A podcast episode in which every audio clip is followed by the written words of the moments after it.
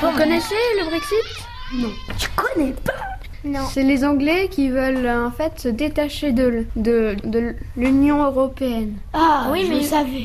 Et Au début, tout le monde était pour oui. Et Et maintenant, maintenant, euh, tout le monde est pour non. Et pas, pas tout le encore, monde, hein. mais Ils ont la fait- ils plupart ont revoté, sont pour euh, non. oui. Non, ils ont Au dit départ, oui. ils ont fait des manifestations. Et oui. le- Mais eux, en fait, ils font ça parce que il y a, en fait, dans le Royaume-Uni, il y a plusieurs euh, pays.